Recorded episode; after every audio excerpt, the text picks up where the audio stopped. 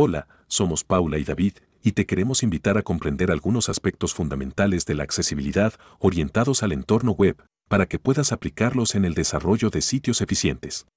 Así es, como bien dijo David, en este encuentro vamos a tratar varios temas que podrás tener en cuenta para cumplir con los estándares web vigentes, comprendiendo los beneficios de estas prácticas, tanto a nivel profesional como empresarial. La invitación queda hecha, escucha el podcast completo y déjanos tus consultas y comentarios. Claro. Si bien la accesibilidad viene tomando un rol cada vez más protagónico en la web, desde hace ya muchos años, aún muchas empresas, emprendedores, diseñadores y desarrolladores no le dan la debida importancia, a pesar de las posibles implicancias legales y de posicionamiento que esto pueda traer aparejado. Redes sociales como LinkedIn, Facebook o Twitter, plataformas para el manejo de contenidos como WordPress, Joomla o Drupal, así como otras destinadas al comercio o la educación online, tales como WooCommerce, PrestaShop, Moodle o Chamilo, son solo ejemplos de soluciones que, desde hace años, mejoran, año tras año, los indicadores de usabilidad y accesibilidad, esto, por mencionar solamente algunos casos. Por algo será, ¿no crees? Así es, David, y es aquí donde debemos hacernos algunas preguntas. ¿Te imaginas tu vida sin unas cuantas de estas plataformas?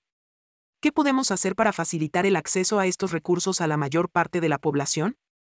¿Qué significan para ti los términos usabilidad y accesibilidad, tantas veces mencionados, sin tener una idea clara al respecto? Veamos la forma de encontrar respuestas a estas preguntas, las que nos permitirán comprender mejor la importancia de la accesibilidad web en nuestra vida cotidiana, partiendo de la base de que existe una gran diversidad de condiciones inherentes al ser humano, las que nos afectan de varias maneras en la forma que percibimos al mundo, y de esta manera, en nuestra experiencia de usuario. Dicho de mejor manera, en nuestra experiencia humana. Comencemos entonces, definiendo algunos términos. ¿Qué es la experiencia de usuario? Dicho rápidamente, se trata de la percepción positiva o negativa que tenemos al interactuar con un servicio, producto o dispositivo, la que dependerá tanto de aspectos culturales, sociales, psicológicos, ergonómicos, motrices e intelectuales, entre otros, a los que debemos prestar atención para potenciar dicha experiencia. Ahora, relacionados directamente con la experiencia de usuario, encontramos dos nuevos términos, íntimamente vinculados con esta, y de los que seguramente ya habrás escuchado hablar, la usabilidad y la accesibilidad. Así es, Paula, mientras algunas fuentes definen a la usabilidad como la facilidad que tiene un producto de ser utilizado, mientras que se refieren a la accesibilidad como la facilidad de acceder a la información o a ciertos aspectos concretos relacionados con un producto o servicio, estas definiciones resultan demasiado amplias o hasta ambiguas, por lo que debemos recurrir a algunas otras más sólidas y concretas. Así, a partir de la norma ISO 9241, 11, 1998, podemos definir usabilidad como la medida en que un producto puede ser utilizado por usuarios específicos para lograr los objetivos buscados con eficacia, eficiencia y satisfacción en un contexto concreto de uso dado. Por otra parte, vamos a recurrir al concepto de accesibilidad universal, como la condición que deben cumplir los entornos, procesos, bienes, productos y servicios, así como los objetos, instrumentos, herramientas y dispositivos, para ser comprensibles, utilizables y practicables por todas las personas en condiciones de seguridad y comodidad, de la forma más autónoma y natural posible. Es importante destacar, Paula, que en este caso, la definición presupone la estrategia del diseño para todos, sin perjuicio de los ajustes razonables que deban adoptarse para que un producto o servicio pueda ser usado por el mayor número de personas, con la menor dificultad posible.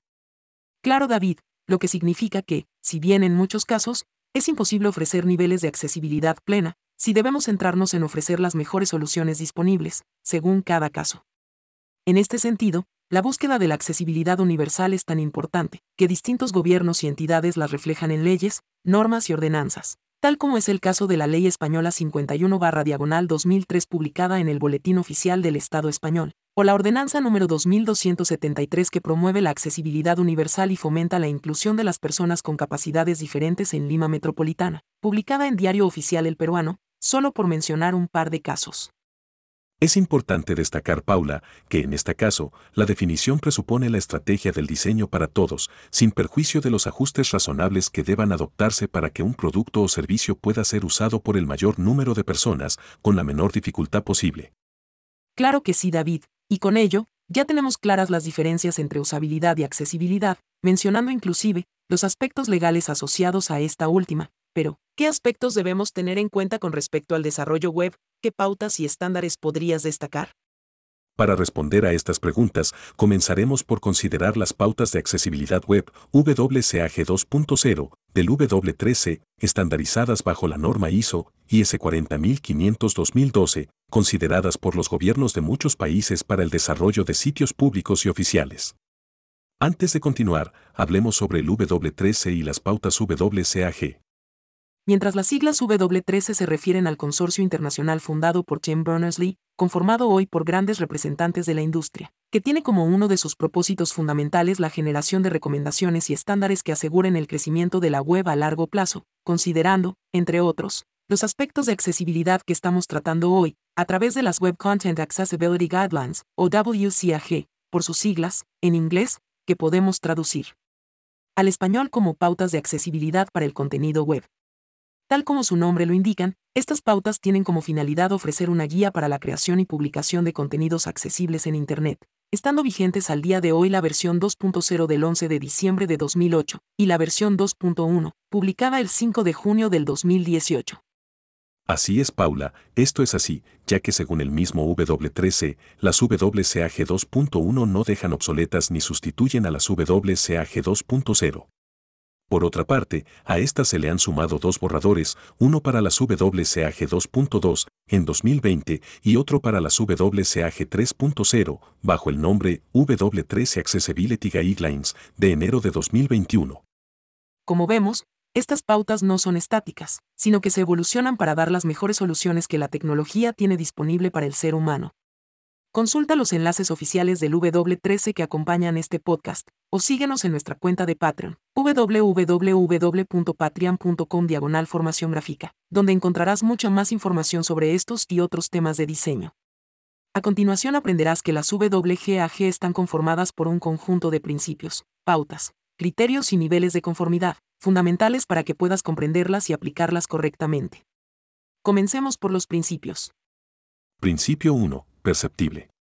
Mediante este primer principio, relacionado con la perceptibilidad, el W13 propone recomendaciones que podemos interpretar de la siguiente manera, proporciona alternativas textuales para el contenido no textual.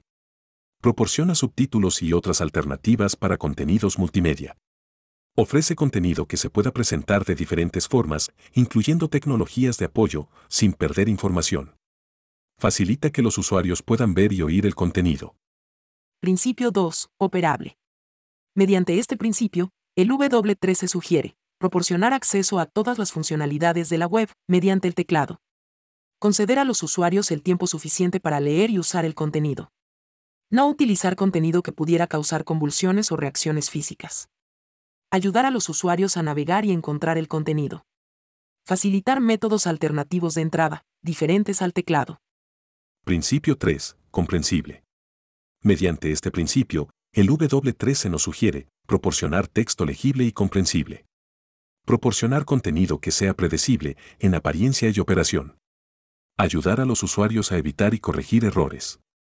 Finalmente, el cuarto principio se refiere a la robustez del sistema, maximizando su compatibilidad con herramientas de usuario actuales y futuras. Hablemos ahora de pautas, criterios y niveles de conformidad. Mientras que, para el mismo W13, los principios no son testeables y funcionan como guías generales, las pautas sí lo son, a partir de un conjunto de criterios, según tres niveles de conformidad, A, AA y AAA, en orden creciente de exigencia, considerando que el propio W13 aclara que, actualmente, no se recomienda requerir el cumplimiento del nivel AAA como política general para sitios completos, ya que no es posible satisfacerlos en todos los casos. Para comprender los requerimientos a cumplir puedes consultar la página Understanding Conformance Requirements. Para cumplir con el nivel de conformidad, A, el nivel mínimo, la página web cumple con todos los criterios de conformidad del nivel A o proporcionar una versión alternativa conforme.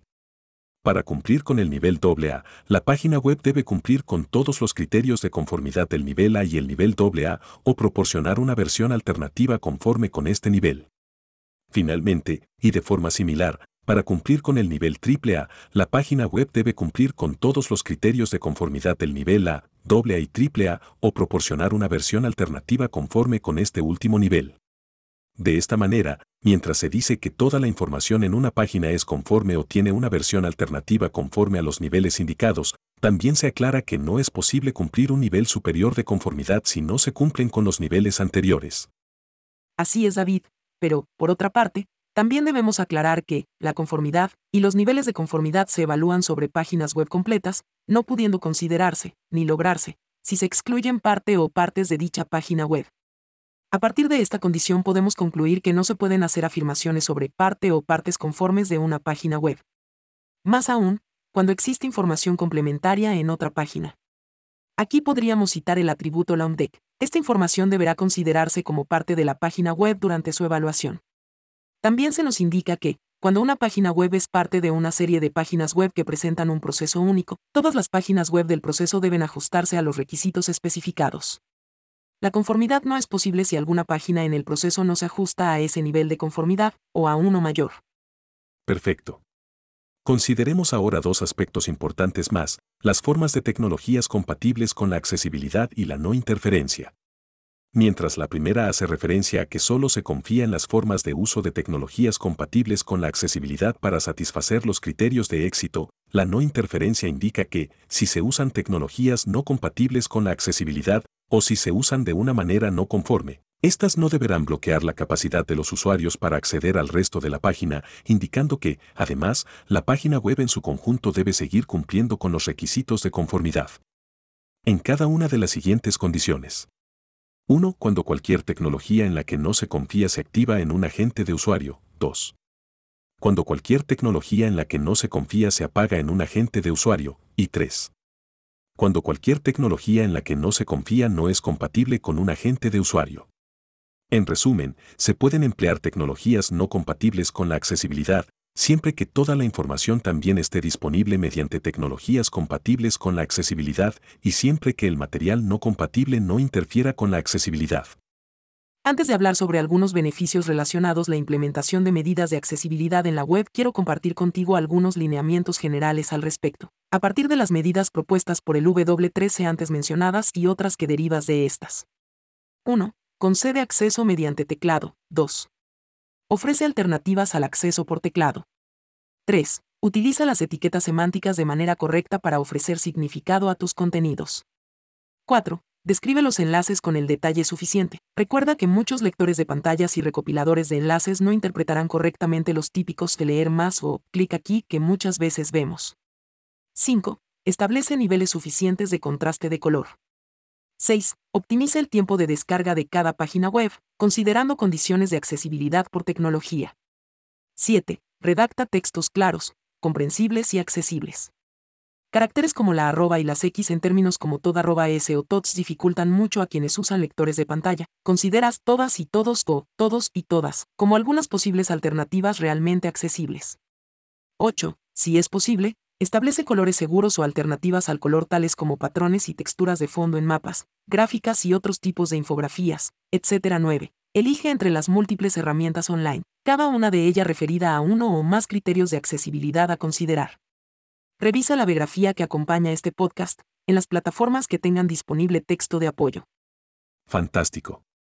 Ya, para terminar, vamos a mencionar algunos de los muchos beneficios asociados a la creación de sitios web accesibles.